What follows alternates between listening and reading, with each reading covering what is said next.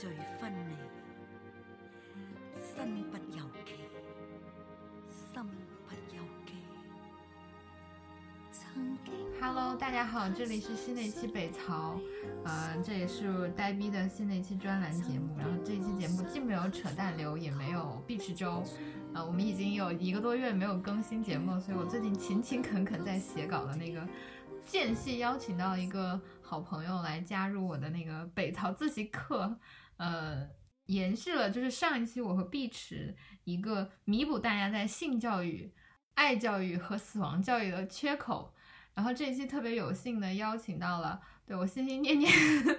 心心念念活在我的节目里很久很久，但是一直都没有机会，终于勾搭上的威斯塔。然后威斯塔是很久，我不知道是几几年，反正是至少两年前我在节目里提到了他微博的一个博主。然后后来就是因为提到了他的微博，有人在微博上找到他，艾特他，然后他 发现我把他名字都念错，我们就这样勾搭上的。然后特别高兴，嗯，后来和威斯塔见过两面，嗯，对，今天就请他来这个节目讲一下，呃，关于死亡观的教育。然后请威斯塔先跟大家打招呼啦。大家好，我是威斯塔。对，威斯塔，威斯塔，这哦，这个应该，呃，这应该不是北曹第一次邀请隔壁的同学来节目，但是是我的那个就在跟我有交集的情况下，是第一次有清华的同学。清华毕业的同学来北曹，然后威斯塔本科在清华就是读哲学，嗯，然后现在在英国读嗯哲学的研究生，所以我觉得他特别有资格 来跟我讲这一期我自己一个人完全 hold 不住的话题。呃，威斯塔再跟大家来打个招呼吧，就是嗯介绍一下你最近在干什么，然后最近最近威斯塔给我推荐了一本书，你也可以向大家推荐那本书特别好，虽然我还没有来得及认真看。哦，这个书的话。嗯，就是那个著名的行为艺术家，嗯，女艺术家玛丽娜·阿布拉莫维奇的自传叫《疼痛是一道我穿越的墙》。嗯，我是在博客来上买的台版，大陆会不会出我不太清楚。这本书就是从他的他的外祖母辈儿开始说起，嗯，说他们整个家族的命运，然后嗯，他个人如何，呃，他的妈妈如何反抗他。他妈妈的妈妈，然后他如何反抗他的妈妈？但是他们三个之间又有同一种信念贯穿着，就是就是标题中说的这个疼痛是一道我穿越的墙。嗯嗯，这是一个非常非常呃有意思的书。可能提这个名字，很多朋友不太有印象，但是他有非常多著名的行为艺术，就是口口相传。一个是好像是她和她的男朋友拉着弓，然后。就是有一个图片是射射向他那个箭的方向是射向他的，然后其次是他有一个呃那个行为艺术是让所有人都来伤害他，就可以对他想做做任何想做的事情，然后考验人性。结果发现，嗯，就是大家在刚开始只是亲亲他抱抱他，然后最后就拿小刀划他。那个行为艺术好像特别著名，所以他真的是对叫节奏零，对对对，就。玩的尺度非常大的一个行为艺术家，然后我每次看他作品，其实心里都不紧张，你知道但我觉得这就是他行为艺术的那个目的吧，嗯，然后有很多阐释，嗯，其实我来补一点啊，就是威斯塔是我在微博上特别喜欢的博主之一。她首先是一个，我关注她首先是因为是一个非常优秀女女女性主义者啊，然后很很多观点蛮犀利的，呃，然后呃，我我在很多时候看她的微博会经常就一些话题，比如说。呃，比如说，呃，媒介中的女性啊，或者呃，艺术中的呈艺术中的性别呈现，包括最近我看你转了非常多，我也在看的那些帖子。啊，其中有一些是就潘潘教授人人大做性学研究的那个关于小姐的呃研究，然后嗯，对，那那一篇真的是在我 赶 deadline 的情况下很长，但是还看完，嗯，总之就是很投机，然后。呃，这是这是对威斯塔的介绍，然后想说一下这一期节目的主题，因为我在上一期节目开了又给自己挖了一个很长的坑，是我觉得现在嗯在比较普遍的情况下，或者嗯很 generally speaking，就是中国很缺少正确的性教育、爱教育和死亡教育。然后上一期我和碧池一起聊了一下非常呃基本的爱教育的开始，就是什么是正常的或者我们认为理想的，就是。嗯，伴侣关系，然后怎样去，尤其是在 Me Too 的这个背景下，什么是不是猥琐的勾搭，以及这个边界在哪里？然后今今天呢是呃邀请维斯塔来讲一下另外一个我认为非常重要和宏大，以及我自己很担心的话题是死亡观。其实这得益于我最近一个经历，是我有一个嗯不算是亲戚吧，算是父母辈的呃世交，然后他们都是很年长的人，然后他们的。父母亲都已经九十多岁了，就八九十岁了。然后一个老爷爷对我也曾经很好，我对他可能都是第四辈啊那种感觉。然后他因为生病，嗯，就真的是长期的受比较痛苦的折磨。然后最后他实在是熬不住，就有一个很那种很很典型的情景，就是他已经把后事都交代完了，然后。也说，我觉得没有什么遗憾了。然后我真的受这个病的折磨蛮痛苦的，啊，我也不想死在医院里，能不能不治疗了回家？然后他的儿女们其实都很孝顺了，但是不太能接受这个现实，所以最后就有一点点小小的纠结。然后最后这个老人还是，嗯，就虽然没有在治疗，但也没有回神家，还是在医院死了。当时我听完这故事还是挺难受的，因为一个是我有代入感，这个爷爷对我关系对我很好，然后其次是就让我想到。我们就可能在我这个年纪，因为我还蛮年轻的吧，相对很多就是年纪更大或者到五五五六十岁的人，还暂时没有真正经历过那种就是频繁的死亡或周围人的逝去世。但我觉得死亡观和直面生命是我们常常忽视的一个比较重要的点。然后，所以就和请维斯塔这一期一起来讲，首先就是如何面对死亡，死亡对我们的意义是什么，以及就是安乐死的合法性和。它到底有没有道理？以及其实我还想讲的是，伴随着抑很多抑郁症的发生，或者一些精神，就是大家精神压力都很大嘛，然后大家都很想经常就口头上说我想死一死啊，或者是啊，就是我呃不想活啦，或者其实我觉得这个自杀率等等相关的问题都会在这里，呃，所以这是今天对一个一个开一个背景。然后维斯塔，我在跟他约这篇选题的时候，他就给我讲，他其实可能之前有有过以相就是以某种程度上的了解，所以我的第一个问题，哎，我其实想问你一个特别基本的问题，你是怎么看待这件事的？就就我问这个问题一个基础背景是，很多时候可能这都不是哲学讨论吧，这简直是迷信讨论，就是比如说在呃我的了解里。不同文化环境下死亡观非常不一样。我在我小时候在西藏长大，要知道就是藏传佛教他们的死亡观是，嗯，嗯就是会有来生嘛，所以他们的宗教修行修的其实是来生，所以此生的各种不论是开心还是快乐，其实可能都是上辈子决定的，然后就超出了他们控制范围内，所以他们非常的 random，然后因也因为他们这辈子的行为。修的是来生嘛，所以他们这辈子的行为也蛮 random 的。当然，我这个解读真的很个人哈，就是如果有藏传佛教那种原教旨主义修行者听到我这种解读，肯定会非常的批判。但是总而言之，就是会有来生观，就对死亡观会产生很大的影响嘛。但我是一个严格的拒绝要相信有来生观的人，因为我这个人的那个人生经验，就个人的人生经验是。我的生活太波折了，我的经历也太动荡了，然后我通常的人生基调都觉得活着还挺折磨的，所以死亡是恐怕是我为数不多的这个 the certainty，就是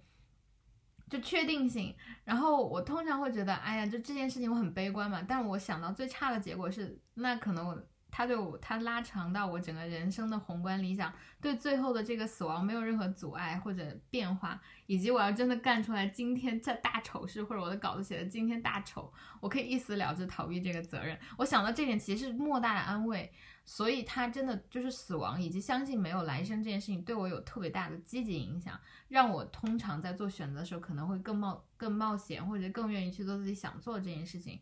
这可能是就是我个人的死亡观，对我个人的人生意义，所以我就想问，让威斯塔分享一下你的死亡观基本上是怎样的？我个人的吗？嗯，首先我也是坚决的不相信有来生的。对，那你应该是个哲学选择吧？我这完全是个迷信选择。我觉得有来生的话，我就是以及那个因果关系，或者就是大多数佛教里或者宗教里的那个地狱论啊等等，我都会觉得那天啊，我真是。太多太多不确定，以及以及有太多负担在做现在做的各种事情了，因为它和那个道德一怎么样是联系在一起的嘛？啊，不过你你接着说你的为什么呢？我可以用一个类比，嗯就是在哲学上，帕斯卡曾经有一个很著名的论证，叫帕斯卡的赌局。嗯因为帕斯卡后期成为一个神学家嘛，嗯呃，他当时是有一天突然在桥上出了一个车祸，他马车翻了。嗯，那时候他突然感觉到自己看到了上帝，然后之后他就一下子转变到哲学研究，呃，宗这个这个基督教的研究。嗯然后他就提出了一个论证，说，呃，他为什么相信上帝？那个是一个赌局。嗯他是这么分析的：如果说这个世界上真的有上帝的话，那我做出那些违背上帝的行为就会被惩罚；嗯如果这个世界上没有上帝的话，嗯那我做出那些行为也没有关系，嗯也不会对我有什么害处。嗯，所以他说呢，作为一个理性的人，那相信上帝还是，对吧？比较有保证。嗯 那我的话就是关于这个来生问题，其实我是这么想的：嗯如果真的有来生的话，啊不，反过来应该说，如果真的没有来生的话，我就可以随意的做那些我去想做的事情。嗯，这就是我现现现在的想法呀。然后呢？还有一个很大的问题就是，这个来生是如谁能保证来生和我们的哪些现在的道德行为相关？嗯嗯，这点我我我我确实就是它是两个问题嘛，一个是有没有来生，第二个是来生的那个因果关系存不存在。就如果确定有来生，但是来生和这辈子一点问题都没有，就你喝个孟婆汤什么都没了，那我也觉得还再说吧，还行吧。但是，但这种想法还是挺，就是对于这个这个想法就太复杂了，我还是宁愿接受一个就是终极的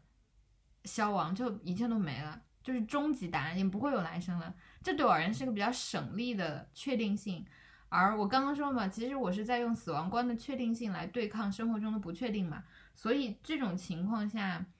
就是这个确定性反而是我认为极其必要的，而并不是说真正的来生或者这个因果关系或者这个死亡观是重要的，但我只能依依附于它。而且其实对于这个确定性对我的影响，还有另外一点就是，我现在还是一个就是不想要小孩子的呃这种态度哈，它主要是源于因为我的担心会超出了我的生命长度嘛。就如果因为我肯定确定的是我会担心我的孩子，然后我会对他有期望和牵挂，呃，然后因为这种希望和牵牵挂是在我死后也会存存在的，因为他可能会有孩子，那我出于这个我的人性可能就无法和我对他的担心做抗衡，所以我觉得太累了，所以我觉得为了终止这种就是这种永无止境的轮回，我现在的观点啊，当然是就是不希望，但你知道吗？他纯粹是一个个人的解释，不是特别的哲学，嗯，就啊，我想想我刚才是怎么想，我应该怎么组织语言啊？好好你说，嗯就是说，嗯，如果有来生的话，嗯我不知道我现在的行为会对我来生具体有什么样的影响，因为没有人能保证。嗯但如果没有来生的话，我现在为了来生去惨淡经营做的各种事情就完完全浪费了。嗯，我明白了，哎，所以我还是以没有来生为这个默认情况来生活。嗯嗯。那那下一个问题，就是你你觉得除了自我的死亡，你觉得他人的死亡好接受吗？肯定是不好接受的，对吧？不论是朋友还是、还是亲人，还是嗯，比如说我们喜爱的作家和歌手啊，或者怎样的。嗯，其实我觉得他人的死亡对于我个人而言是一个学习到的事实。嗯我非常清楚的记得我小时候，就是大概儿童的呃大脑那种共情也不会发展的那个呃很很发达的时候，对他人的死亡是一种呃一一种让我觉得很难以和我自己联系起来的事实。嗯嗯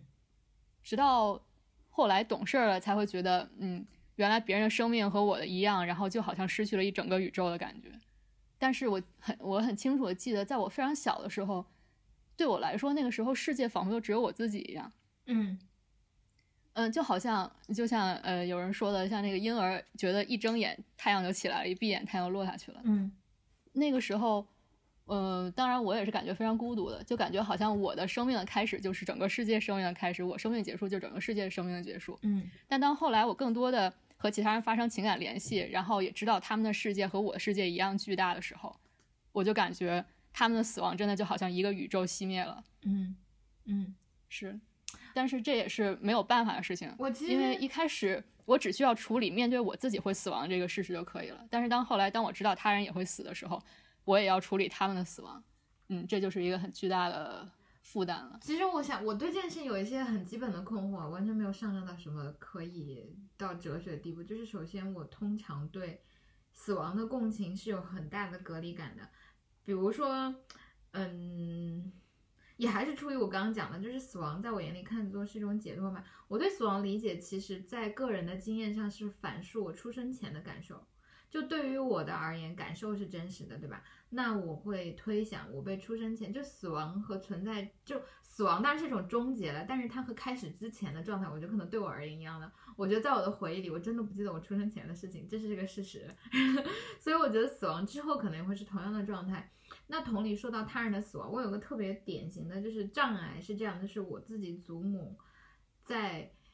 去世之前经历大概五次心脏搭桥手术吧，然后她特别痛苦。然后我觉得她生命的消逝是先于她的死亡的，就是她的精神，她比如说比较开心时候的状态，她作为一个知识分子和一个我非常敬佩和欣赏的女性，她可能在生病之前就已经这部分光彩的这部分已经失去了，然后也是被病痛折磨死去活来，以及当时有非常多的家庭纷争，然后很痛苦的走去。我说句心里话，我内心有阴暗面，其实是希望他能够早点的离开，以死亡这种方式离开他他所在的环境的。但我这种话是绝对不敢给我周围的人，或者尤其是我的亲人讲的。嗯，其次呢，是我个人觉得，就是人有很多种状态嘛。嗯，死亡的最糟糕的一点是，它是一个确定且不可逆的状态而已。但它并不是最差的状态，我觉得很多人的活着的状态确实比死着的状态还是要差的。我想坦诚的讲这一点哈，就我觉得这么讲出来，肯定很多人会非常非常的反对我。但我想讲，就是我的这个立场不是为死亡或者为死亡，就是就说死亡会比别的某些状态好，因为可能有些状态很差，但是它是可逆的，或者有的人可以从这种状态中走出来，还有一些别的 possibility。我当然觉得这个 possibility 是是更好的，但是我是我会比如说。我觉得有些情况下，嗯，死亡会会成为一种解脱吗？以及就是个人意志能不能在这个时候成为你的决定因素？这个时候就谈论到自杀吧，很自然的讲到这一点。因为首先我觉得，嗯，人在做选择的时候，尤其是对于自杀的各种研究，可能很难真正的就是。按照我刚刚说的那个说法嘛，就它不可逆，然后很多时候，比如说一些精神或者病理性的状态导致了这个人自杀的话，那他是不是这种死亡就是不合法的，就还是要干预和阻止的？但一个人如果出于了个人意志的选择，或者他做这个决定，然后对吧？不论是利他还是利己，还是什么报复型的，嗯，我觉得就是这个话题真的还蛮难讲。但我我会觉得，其实死亡并不是一个。纯粹意义上很糟糕的事情啊，尤其是有的文化文化面特别不一样啊，比如说像在特别著名的那个墨西哥，还是应该是那里吧，就死亡其实是很 charming 一件事情吧，就对，因为就是我觉得那个比较典型，是因为和中国的传统文化相比，死亡是会嘛，就是是要避讳讲死的，但是其实可能别的文化并不是特别避讳或者成为禁忌。嗯，所以我觉得这更多的时候，我真的觉得在这件事上，我就非常非常不主流，还蛮边缘的。我经经常会在别人都感叹某个人哎呀死的很可惜的时候，觉得哦，然后我又不是这么想的。嗯，是，你就在整个世界范围内而言，呃，就算是西方这种嗯反对自杀的想法，也是不是一开始就有的。呃，像是在古希腊罗马的话。嗯，还是有一些比较有名的自杀的事例的。嗯，呃，当时他们就是对，就是比如说为了向君主直言进谏，然后用自杀这种办法来证明自己的英勇。嗯，那这样的话，死亡就是一种勇气。嗯，再比如说，在中国古代也是呃舍生取义嘛。呃，比如说大臣向皇帝进谏的话，会抬一口棺材到那儿，表示即使你把我处死也没有关系。那这种情况下，其实他就已经认为他的这个抗，他的这个直言进谏可能成为他死亡的原因了。在某一种观点来看，这个也就是说，也就是自杀的一种，嗯，叫 double effect，就是这个行为可以导致你想要的一个结果，但同时也会导致你自己的死亡。对，所以说，呃，死亡是自杀是一种不好的行为，这个想法呃并不是那么自然的。呃，在西方的话，就是基督教文明，嗯，你的生命是由上帝创造的，所以你不能自己支配它，你需要上帝把你的生命收回去的时候，你才能去死亡，你不自己是不可以自杀的，嗯，是这样的一个论证过程。嗯，嗯对。其实我觉得在中国没有那么强的自杀禁忌，比如说到了后来那个劫富烈女，呃，随着丈夫而去的话，这些都是要进入史册的，对吧？嗯，是的，这方面又是鼓励的，所以真的很变态。但我想讲的是，他还是会，就是不是禁忌和会大概是两码，事吧？就是你不能自杀是回事。其实我觉得中国对自杀还蛮好的，但是死亡是会，比如说你不可以直接讲死，对吧？你要讲去了或者怎样的。然后以及大家会觉得这是件恐怖的事情，这种心理暗示，嗯嗯，包括比如说就是有人啊、鬼啊、魂啊、呃魂魄啊这些和死亡相关的文化是比较多的。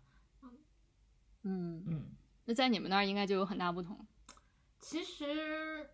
我觉得佛教的对这个后世阐释我不是特别了解，但他还基本讲一个轮回嘛，就是就是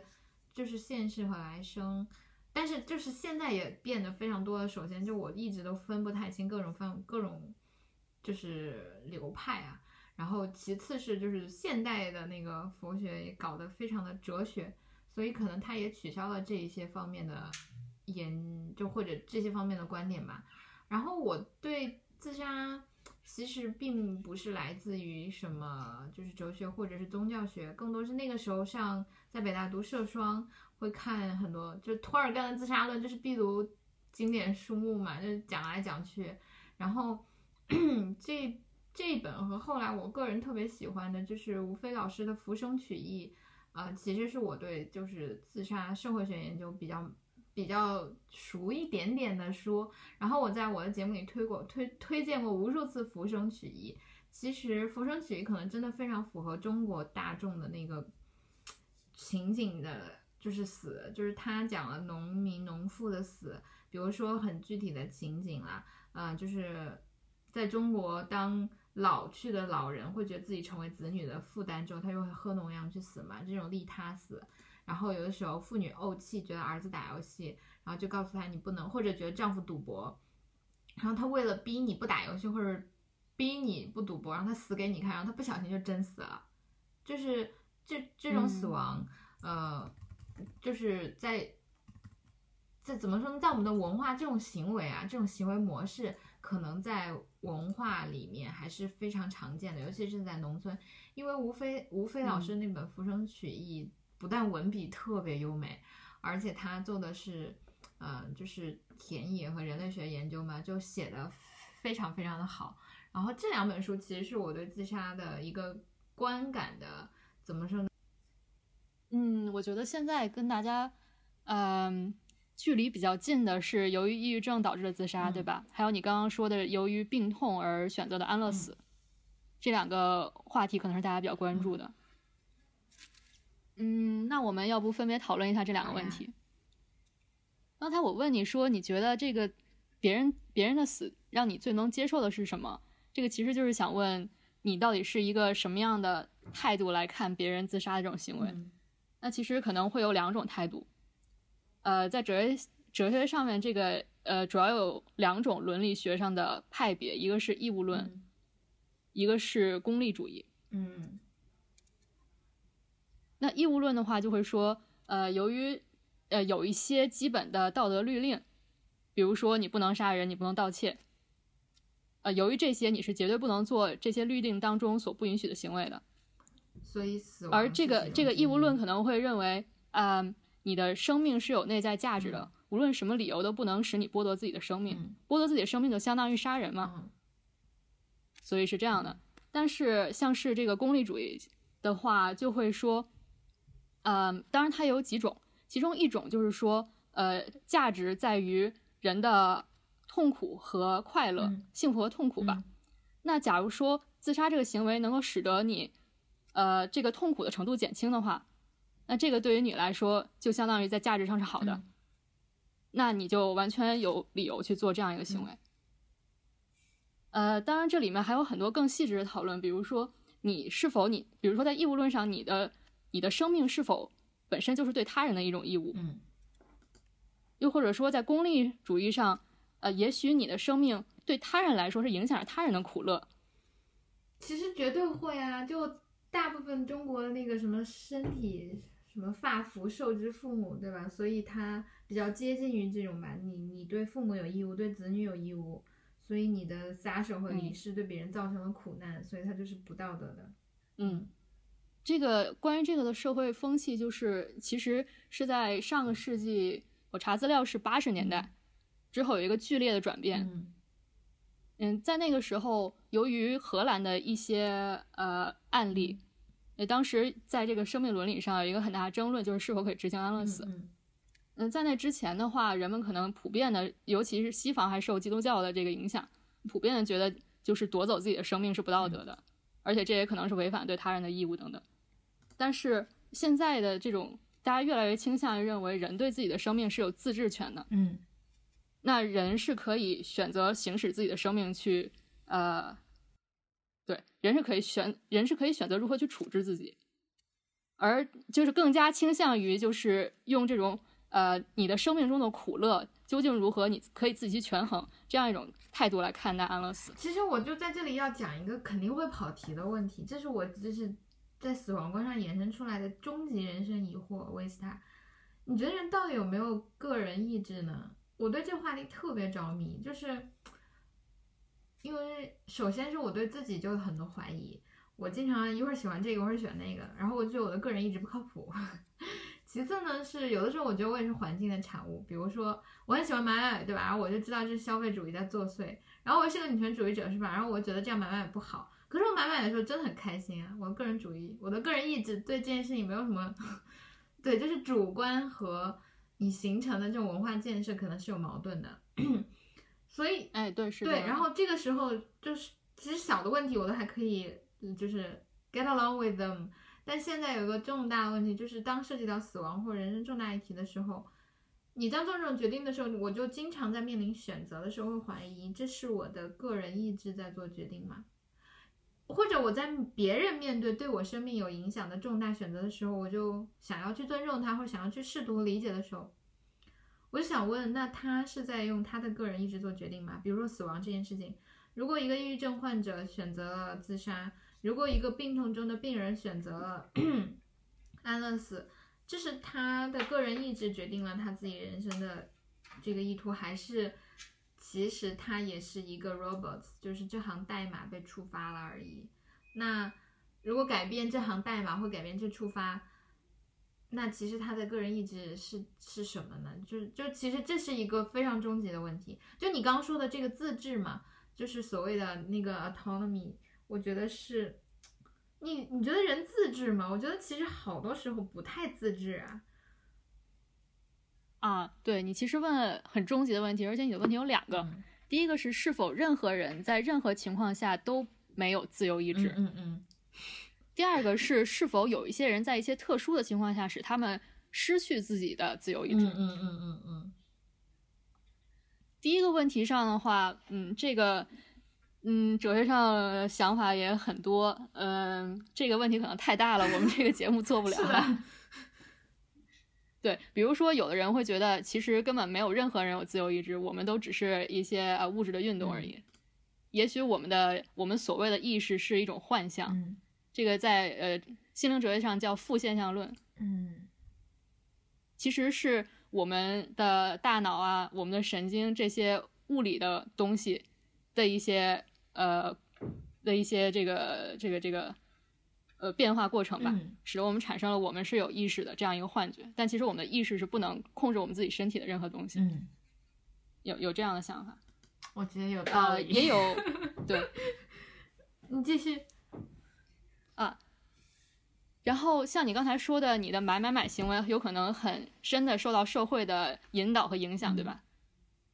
对，这个的话也是在说你个人的意识有多少程度上是由你自己来发明的，嗯嗯，对吧？但但有有那么有的说法就会觉得说，其实人是没有所谓的自我的，嗯人的自我是一种构建，嗯人是无时无刻不处在社会关系当中，并且被社会关系所塑造的。对，呃，这两个的话就是很大的问题了。当然，大部分人还是愿意相信我本来就是有一个自我，我有我是天然的有自由意志的。嗯那先把这个共识放在这里，说第二个问题就是是否有一些特殊的情况使得特定的个人失去自由意志。这肯定是有的，我被我打晕了。对对对 就 对对对，没错，就是呃，现在法律也是建立在这个假设基础上的，就是现代的法律是首先预设每个人有自由意志，他才能为自己的行为负责，嗯这是一个基本的预设。如果比如说有一个人拿着你的手去打人的话，那肯定不是你想去打的，嗯那你就不应该有责任。嗯所以在这种基础上，为什么说为什么现在法律会规定，当一个人呃有精神病的时候，对，他就不是他可以减轻对自己行为的责任对，就是就是基于这个原因。嗯嗯但是与此同时，他在法律上被看作人的这个程度就减轻了，对对吧？他不是一个完全的人。对，那么再回到安乐死这个问题上，或者自杀这个问题上，刚才说到，呃，在现在的呃一种越来越被接受的看法里，人是因为对有自有对自己的处置权，嗯可以衡量自己的喜乐和悲苦，嗯。所以才有权利去选择是否自杀或者呃去接受安乐死。在这种情况下，像这个有精神病的这种人就被看作是没有完全的自治权的，嗯。因为他不能控制自己，这样的话他也就不能为自己的行为负责。所以我们也呃不能认为他能够理性的判断自己的情况到底值不值得自己去剥夺自己的生命。明白，这个逻辑是对的。嗯对，所以这个也很符合我们常识。如果一个人他是一个清醒的老人，嗯他觉得自己的呃症状实在是太就不可逆转，现在没有什么呃医疗技术能够使他挽回自己的生命，而且他又非常痛苦，而且他又是彻底清醒的，嗯而且他绝对是自己做出这个行为，嗯我们会觉得。嗯，这种情况下，帮助他去实现安乐死是一个可以接受的，或者说越来越被接受的事情。嗯 但是如果一个年轻人他有抑郁症，甚至他表现出一些其他的呃症状，就是他和他自己之前性格大变，嗯然后一下子特别悲观，我们大家都会觉得他是在意志不清、呃、神志不清的情况下，那他比如说在网络上，或者是对他他他的朋友说，呃，他要想去自杀，大家肯定都会去阻拦他，他大家都觉得他目前是没有办法对他行为负责的。明白明白。就就回答了我的对这两件事情的终极问题。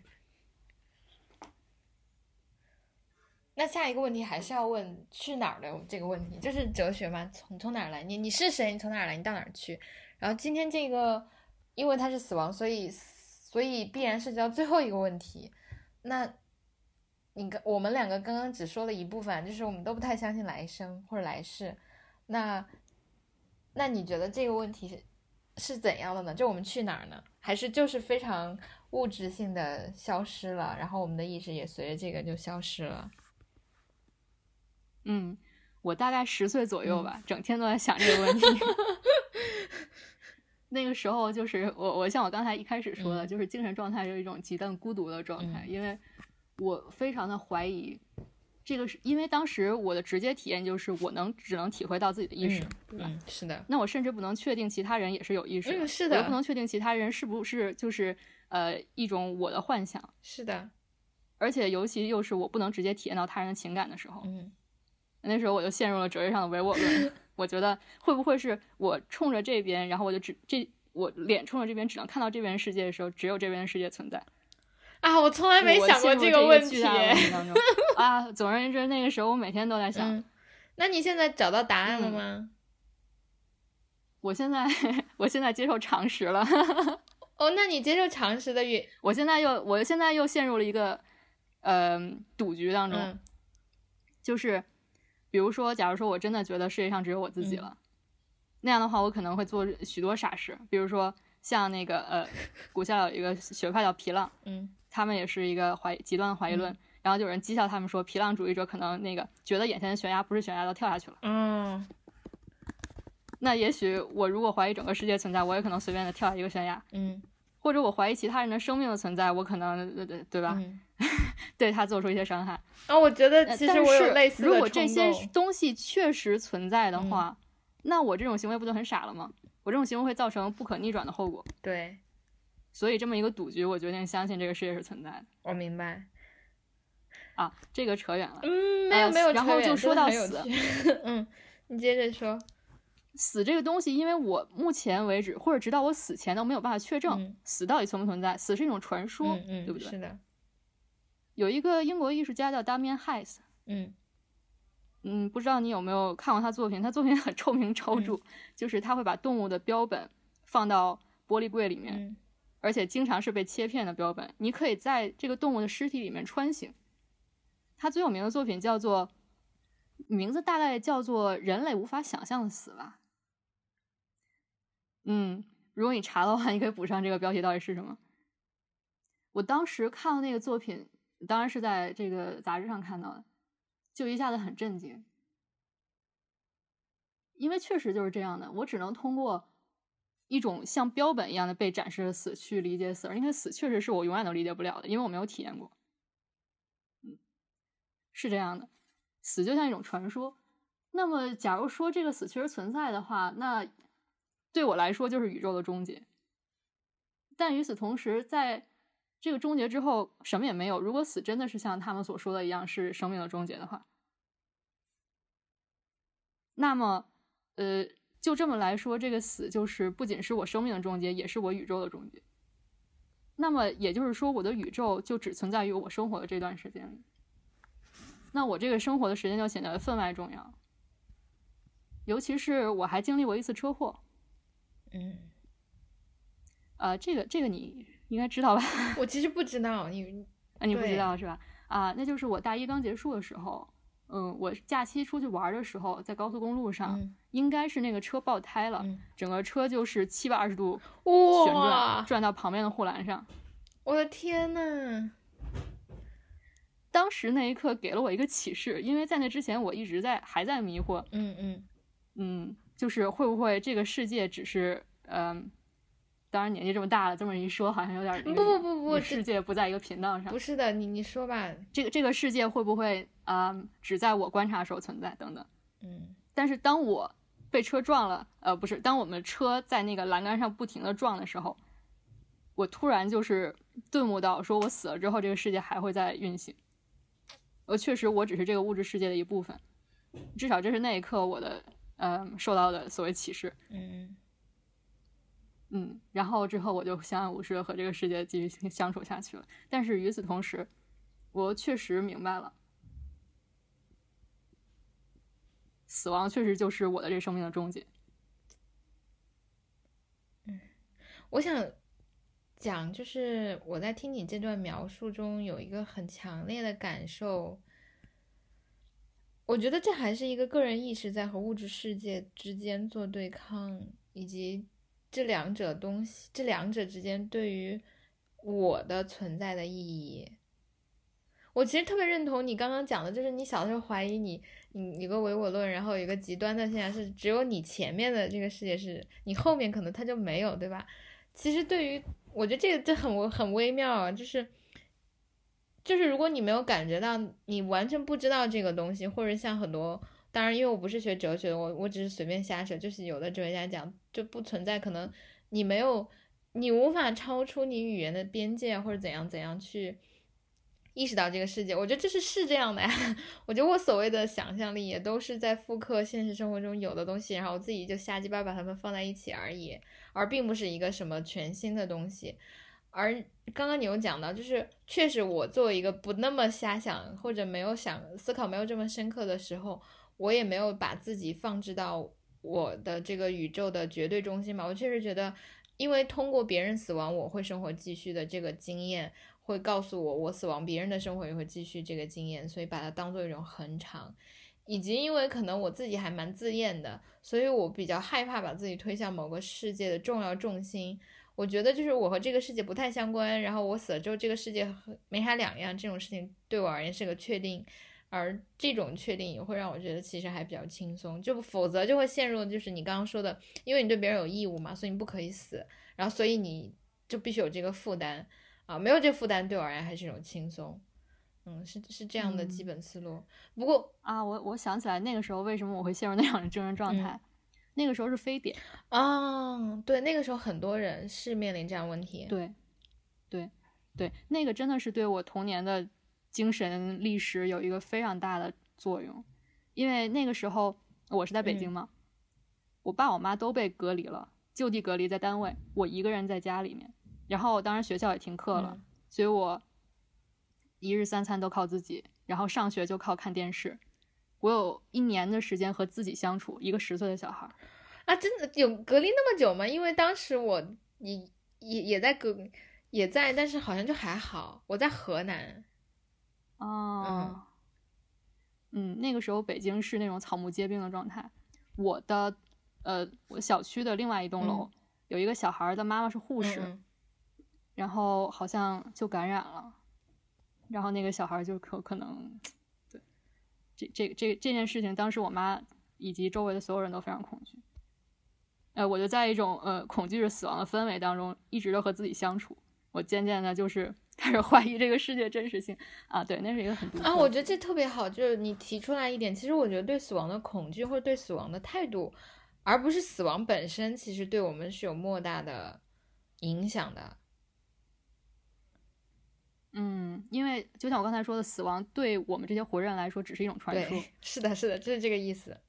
嗯，刚才我还想说一个什么问题啊？对嗯了，还还说那段车祸的经历对我的一个，也许是正面的影响，也许是负面的，现在可能还不能下定嗯论。当我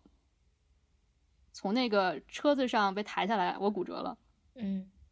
的时候，我是极度的兴奋，因为我突然发现我没有死，我感觉我的生命就忽然一下子获得了延长，我获得了赦免的时候，我觉得生命是一个无比珍贵的东西，而且那一下子就是在我在车上，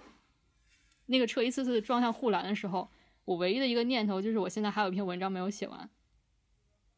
然后通过这件事情，我一下子知道那个就是呃写作或者说那一篇文章或者我的想法对我来说有多么重要。确实，在我认为我自己要死前的的那么几秒当中当中，我就向上天祈求，还可以有二十四个小时让我把那篇文章写完吗？哎呀，我的天啊，我要哭了。然后之后我就在自己的日记上写，嗯，希望这种死亡的恐惧能够一直庇护我，让我知道生命的宝贵。这种经历对我来说，就仿佛是一个路灯一样。那之后，很多人都说 我是活得非常着急，因为我确实不再想浪费时间在那些我不会看重的事情上了，因为我不想之后再一次出现事故、天灾人祸夺走我生命的那一刻，我还在后悔，说我上次已经有这样一个教训了，我没有接受，为什么我还在浪费时间在那些我不想浪费生命的地方？但是这是这是一个好处，它还有一个坏处，因为在一个正常的有对自己六七十甚至八十岁才会死的人的这个生命规划当中，他把规划做得很长远，可能有的事情只有十年、二十年才能出结果。对，他会按部就班的、非常耐心的安排这些事情，但对我来说这就很难，因为我总是在心里绷着一根弦，也许我明天又会出一次事故，那那个时候我任何的长远规划都没有意义了，对吧？所以这个其实对我的人生态度也有一个比较负面的影响，就是我 变得稍微的有一点今朝有酒今朝醉，和那些嗯非常有耐心的经营自己的生活，而且不去考虑后果的人相比的话，我可能就有一点急躁，甚至会更加焦虑，因为我每天都会给自己敲响警钟说，这个事情万一明天我就不在了，这个事情没有干完，那怎么办？哎，但我真的很能理解，而且真的很感动。这个时候，如果一个人本来就有来生的这个信仰的话，嗯他可能这个车祸对他来说也不是什么问题。他可能觉得我的，对，比如说功德，又或者是其他的东西，我可以在无限的轮回当中一点一点积累。嗯他可能对人生就更加耐心。嗯，对，所以有信仰也许还是有点好处的。不过你知道，最开始塑造我的人生观的，其实是我在别处看到的那个物理学家史蒂芬·温伯格嗯的一本书，叫《宇宙最初三分钟》嗯当中的一段摘录。嗯呃，温伯格大意就是说，我们越研究宇宙，就越发现宇宙是荒诞没有意义的。嗯那我们的人生也没有意义。嗯能够使我们人生变得优雅一点的，就是去试图理解宇宙这件事情。那个时候，因为刚刚走出非典那个阴影，一直在考虑死的问题，然后又在想这个世界也许根本就没有意义。我觉得温伯格最后说这个优雅，当时又给了我一个很大的激励。就即使我们每个人都是要死的，但是我们可以让这个活的，呃，甚至我们活的也没有什么意义，但是我们可以让这个东西变得很有声有色，很优雅。我可以用这个生命去理解宇宙，这就是为什么我后来想到哲学这个专业，因为我觉得这是一件优雅的事情。至少，嗯，虽然我们不能阻止自己的死亡，但是我们可以通过试图理解它，来使我们变得更加优雅。哎呀，这期节目简直是出乎我的意料，我不行了，我要哭了。不是真的，我也没有想到会在这种节目上说这么那个掏心掏肺的话。其实，其实我觉得我特别插科打诨，或者就在节目一开始就跟大家说我我特别需要死亡的这个确定性，是因为对我我要拿它和生活的不确定性做抗衡嘛。嗯，所以你刚刚分享到，因为你大概有很很近距离的接触到死亡，或者有有这样的故事，我真的很震撼。我觉得，对，就是你明白，就是对于你而言，可能是你很着急，想要立刻不要浪费时间去做你现在当下最想做的事情。但死亡对于我而言，就是啊，我现在做很多很糟糕的事情，但但但也是可能是我想做的事情。我也不太用计较后果，因为死亡是确定的嘛。就最最惨不至不过就是死是这种，我觉得真的是两种很奇怪的，这这种诉求，心理诉求。说实话，然后刚刚说到另外一件事情，就是，哎，我真是太认同这个这句话，就是人生没有意义。因为我现在往往觉得我被提到很多问题，就人生做选择，大家会问我你为什么这么做，我就经常会甩一句，显得我很不耐烦，但其实我是。耐心的、认真的回答的一个原因就是没有原因，就是这个选择很随机，我这是被选择的，就我的人生和各种因素吧，就把我推到这里。然后他表面上是我做选择，其实我可以编织出来一个意义了，这是我的理想啊，我喜欢啊，或者这个时间、这个时刻我出现在这里，但其实它没有什么太多意义了。然后也因为是这样，我常常有一种自弃感，就是。嗯，对，所以你刚刚说的那句话真的是也很打动我，就是人生没有意义，死亡没有意义，可能生命有什么意义？就以及前两天看的人物有一篇那个研究古鱼的，就科学家也讲到，其实就别说人生了，某个个人的人生，就是从整个人类来讲，作为一个物种，我们的灭绝其实也是注定的吧？就无非是时间长短的那个距离而已，然后用升为。升一个维度的这种想法来看待这件事情的话，其实，其实我们的个人的死亡对整个人类没有什么太太大的意义，而整个人人类的灭绝对整个宇宙而言 可能也没有太大意义，就真的会超级虚无啊。然后，然后这所以刚刚被你那句话安慰到了，就是尝去尝试理解这个宇宙或者理解这个世界是那么一点点优雅，嗯。哎呀，我的天呐！其实最近还有另外一，可不可以说你你先讲哦？可不可以说你的人生也是一种自发的存在主义？可能是吧，但我觉得我特别野鸡，就是都没有看，没有什么依据，就纯粹是因为生活经验是这样的。嗯，我之前因为你叫我来啊，我我就解释嘛，因为你叫你叫我来说哲学嘛，嗯所以我就当然了，是当然了，你讲的非常的好。嗯，但但我刚刚又想到一点，就是其实这件事情也是最近在反思的一点，就是嗯，可能可能生命和生命政治有一点点关系啦。就是首先，就很多最近就很多很那种社会新闻了，就是就非常的今日头条 style。嗯，就有一些人到年终加班啊，然后他就猝死，然后现在工作蛮高压的嘛。呃，一方面是那个离职潮可能比较凶，然后经济形势不太好，对，这可能也比较敏感，但是。嗯，大体上是这样，然后所以很多人会质疑，就是我工作的意义是什么？我每天加班的意义是什么？然后尤其是嗯看到什么，呃，华为的员工就工作猝死啊，然后谁忙猝死，然后大家开始唏嘘，就是生命是为了和家人的陪伴啊，是为了开心的存在呀，然后不至于要只争朝夕去做这种工作或者赚钱有什么意义呢？然后就是这种死亡触发，然后再回到这样的感慨。就顺便，其实是因为对死亡和生命的思考，然后才反过来推动我们对活着的时候，比如说工作，比如说你现在此刻要追求什么的时候，这种反思。但我还是会觉得你没有办法在这件事情上平衡了，因为因为生命平衡蛮多元的嘛，你你在不同年纪想要的东西不一样，然后死亡可能不是你这个时候预期的安排。对，就像你有这样的经历，有了这样的预期的安排之后，又又会有点走形，对吧？如你所说，你会有点急，嗯嗯。但是我觉得这种急，也许也确实是一种命运的礼物。现在我还不能确定，因为这样的话，我绝对不会把自己投身于一个占用我大量时间，呃，但是我觉得对我没有任何用处的事情。我觉得还是积极的，需要有这么一件残酷的事情让我下定决心。嗯，选择现在的生活方式，我觉得这是很积极的。我觉得这也是应该的。嗯，你就刚才说到存在主义嘛，呃，存在主义这个海德格尔，嗯，一个非常非常有名的说法就是向死而生。嗯，人正是因为有死，所以他的生命是有限的。之所以生命是呃，就是这样的话，才能使生命变成有意义的。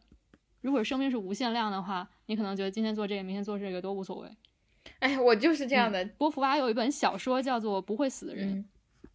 虽然我没有直接看那本小说，但就是据我老师说，那个人太无聊了，他就躺在草地上，一会儿头看看这边，一会儿头看看那边，不知道怎么打发自己的时间。嗯嗯，也许正是因为我们的所有体验都是有限的，所以我们才觉得每一个体验都那么宝贵。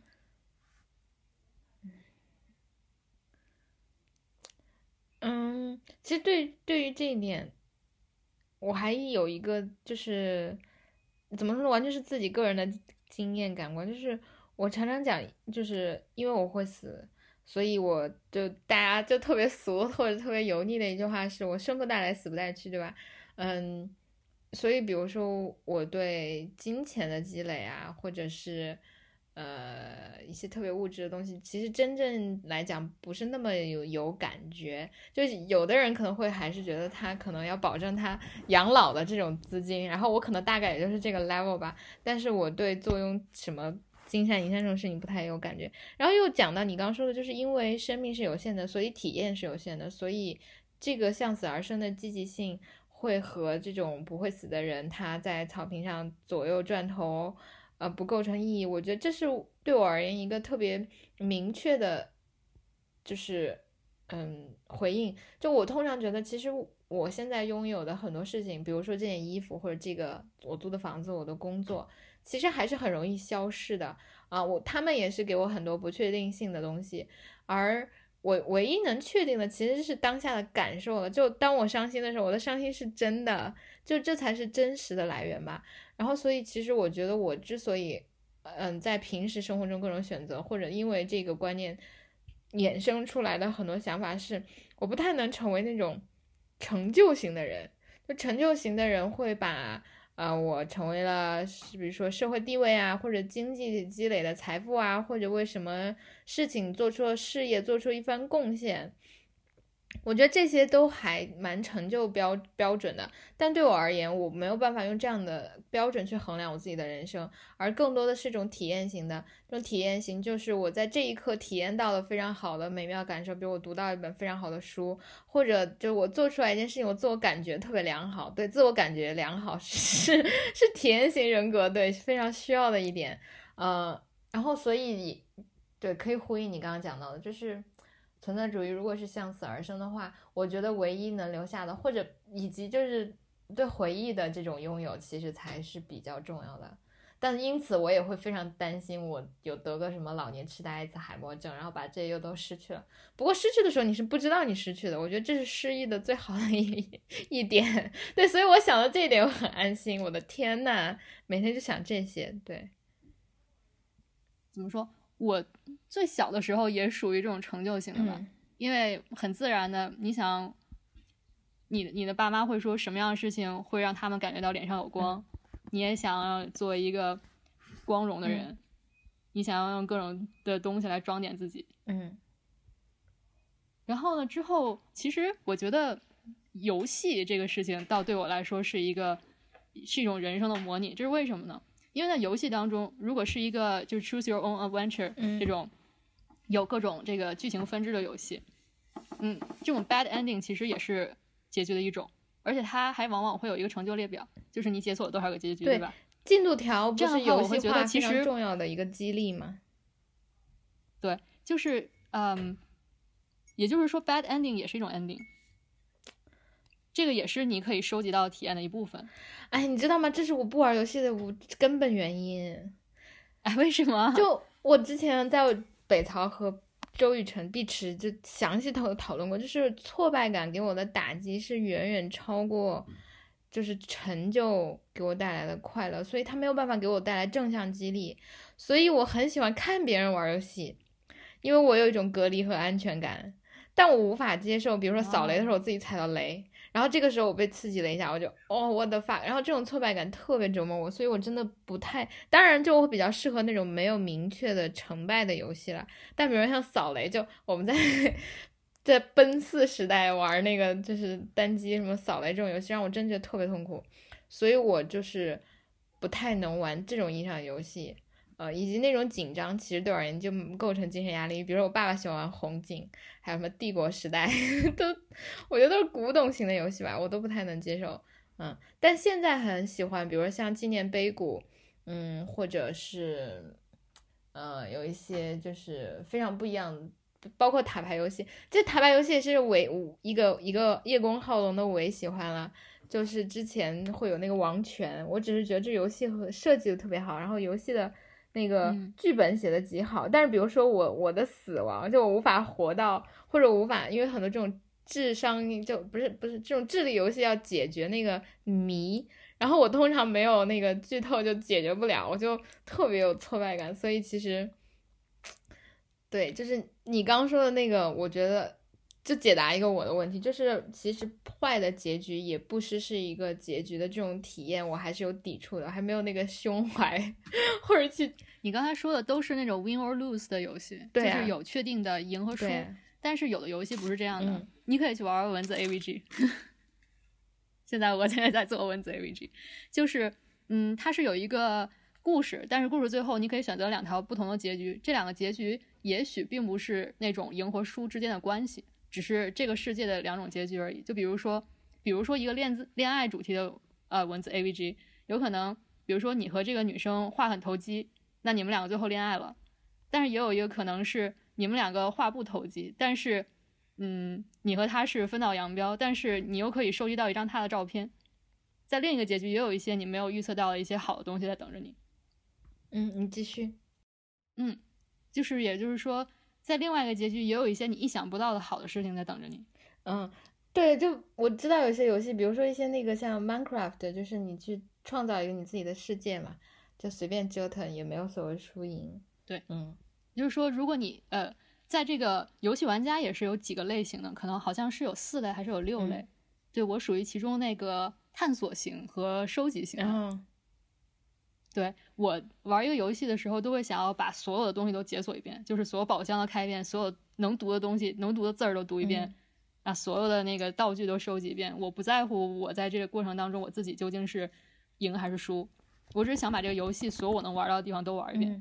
嗯嗯那这个其实也挺影响我的人生观的，就是有很多时候，比如说就在恋爱这方面，我会觉得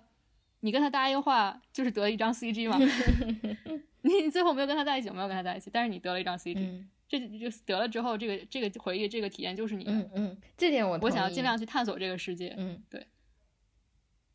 不过在我那个车祸那件事情之后，稍微又有点改变，因为对自己的人生预期缩短了之后，我就会想，我我就想要最好的，嗯然后之后又会有很多焦虑。嗯嗯不过觉得之前那种探索的想法是非常好的。嗯。所以我想问你，最近在做的游戏对 Vista 有有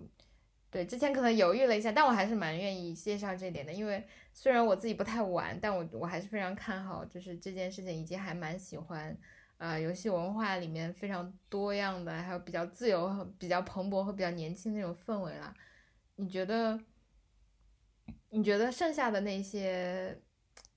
因为游戏大概大大意是虚拟虚拟性的去模仿，或者最近游戏化会反述到工作啊，或者一些别的项目进度上。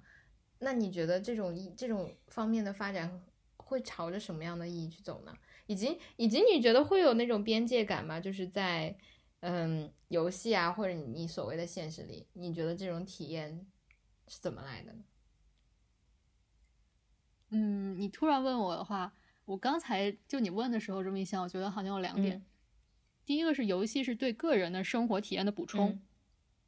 有的体验你可能在你的现实生活中由于种种限制没办法获得，但是在游戏这个虚拟世界里面，你可以获得这些体验，而且这些游戏体验正在越来越逼真。就你个人生活体验的丰富程度来说，它是补充你的。然后第二点就是游戏对于整个文化的一种补充。因为游戏现在游戏越来越呃，就是社群化，玩家的社群，然后游戏本身也有这个多人线上的类型。这两个两种地方，就是在线上的这个呃玩家共同参与的这种游戏体验，以及线下的玩家社群，其实都在构建一种新的文化。嗯，很多时候它其实是对一个社会的一种实验。嗯。比如说，呃，举一个例子，在这个《风之旅人》Journey 里面，这个是呃，就是呃，游戏制作者陈星汉做的一个非常有名的独立游戏。这个游戏里面，他想要给玩家带来一种人和人之间不会互相伤害，只会互相帮助的一种游戏体验。嗯，他在探索如何给玩家这种体验的时候，就设立了很多与现实世界相不同的物理法则。嗯，比如说，在这个世界里，玩家和玩家。操纵的这个人物是没有物理碰撞箱的，这样的话，一个玩家是不可能把另外一个玩家推到石头上或者推下悬崖。而与此同时，在这个世界里有一些玩家绝对无法打败的巨大的困难。嗯，然后当玩家去玩 Journey 这款游戏，哦，还有一点就是玩家和玩家之间是不能用语言交流，只能鸣叫。哦，所以玩家在这款游戏里面，嗯，他们之间不会交换任何仇恨的信息。嗯，而且也无法争斗，然后与此同时，他们还有一个巨大的共同要面对的困难，然后每个玩家玩完之后都会发现说，人与人之间原来还有这种可能性。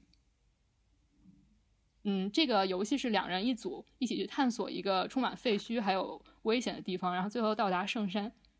然后每一个玩家玩完之后都会发现自己和一个完全陌生的另外另外一个人互相扶持走到了终点，这种体验可能在现实当中是没有办法去获得的。而且他们之后玩完之后也会去想，说这样的世界是有没有可能去达成的？我觉得这就是这个游戏，呃，非常值得赞扬的一点。哎呀，好棒啊！你知道我之前不玩游戏，但我自己就是特别明白我特别缺陷的一点，就是我比较贪心，就经常想说想过一百种生活。然后就以及虽然我是一个绝对不相信来生人，但我经常拿这种事情开玩笑。我又会说下辈子我要当一个那个戏 动作动作爱情片女主角啊，或者下辈子我要当一个嗯对嗯那个什么极限运动员，或者是有的时候我蛮喜欢养花，最近在就是。偷我家楼下绿化带的土，我就那个时候挖土的就在想，我下辈子要做一个那种高级园丁，就是那种有钱人要当我的甲方，然后花钱让我去给他们布置那种日本园艺或者什么英式园艺。对，所以，所以我特别能理解，如果在游戏的世界中你可以完成这些心愿，然后，对，可在就是。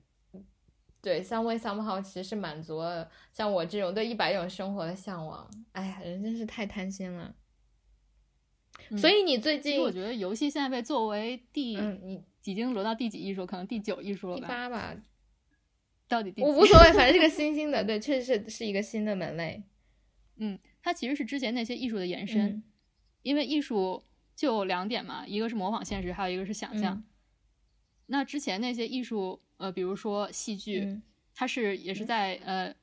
对现实的加工的一种，并且能够让人体会到一种呃和自己生活所迥然不同的生活体验。它可以沉浸在那个呃场景和人物的情感之中。那其实游戏是这个的一个延伸，嗯就是游戏使你更加直接的能够参与到这个世界或者说他们的故事当中，嗯你可以在其中影响这个故事，甚至说你可以扮演某一个角色。嗯但在这当中，你获得的体验是和之前你看，比如说戏剧的这个体验是非常相近的。与此同时，你有更多的这种沉浸的感觉。对，这就是为什么它可以说是一种新的艺术。哎呀，我真的忍不住想问你，因为好奇心被激发起来了。就是威斯塔，你想你在做游戏，你你理想中的作品会是什么样的呀？啊，我刚刚看那个，我忘了是出乐还是游研社发的一个微博，是说如果你有无限的预算，你想要做一款什么样的游戏？嗯我看了一下，最多人说的就是想要做一个开放世界沙盒游戏。嗯，其实，呃，游戏玩家把现实世界戏称为“地球 Online”，不知道你有没有听说过？嗯就是说，其实最大的多人线上网络游戏，开放世界、无限自由度，就是我们现在所生活这个现实世界。其他世界，也就是游戏世界里面的自由度和现实感，都在努力的朝着我们现实去模拟。然后很多人都会想要做一个，首先是 VR 游戏，嗯你可以呃有很强的代入感，嗯然后其次里面有非常复杂的世界观，然后非常广阔的地图，然后无限的 NPC、嗯和各种各样的道具，你可以去和他们互动，并且去建立一些嗯、你想要做的东西，比如说合成道具，嗯、建立组织，嗯然后和其他人的各种互动。对，现在大家就是越来越追求把游戏世界建成一个新的模拟世界。但就像我刚才举的 Journey 那个例子，在游戏世界里面，因为我们可以修改一些最基础的东西，像 Journey 把两个人之间的碰撞碰撞箱都取消了。嗯这样的话，我们可以做更多的实验，就是在一些 alternative 的世界里面，也许我们的人类社会会发展成什么样子。哎呀，北草有你这样的嘉 嘉宾，实在是真的很荣幸。这期节目讲的特别好，然后对我学到很多，还蛮感动的。然后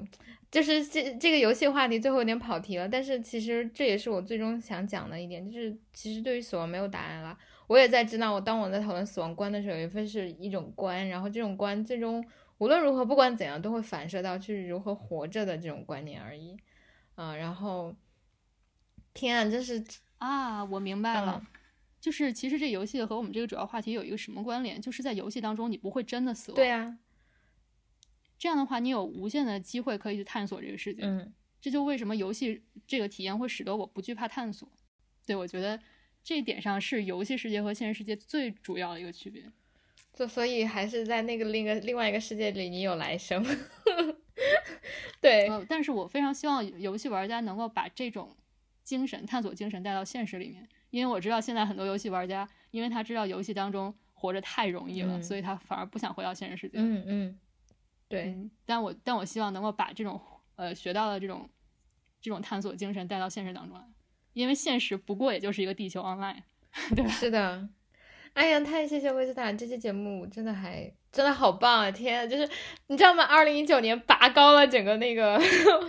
我们的质量，对，特别谢谢你。然后没有没有哎，以后有机会还是要长长长期你来做，我觉得有蛮多话题，对，都还都还挺希望听到你的那个声音的。然后，请大家如果对呃这期节目，大家真的一定会去微博上搜呃维斯塔，我来讲一下这三个字，维是维维豆奶的维，然后司是公 司的司，然后呃塔就是就是巴别塔的塔，嗯、然后对，快去粉维斯塔，我觉得真是太棒了，我要再请你吃饭。那啊，好好 对，然后对维斯塔最近在国内，然后嗯，那这期节目就到这里吧，真的谢谢你，然后我们下期节目再见，然后这期打赏幺七七零幺二六六二四幺刘老板的那个账号，然后我们争取在二零一九年更多的呈现这么好质量的节目，我的天啊，我这这这才是活着意义，你知道吗？自我感动好久，谢谢你，那拜拜。嗯，好，拜拜。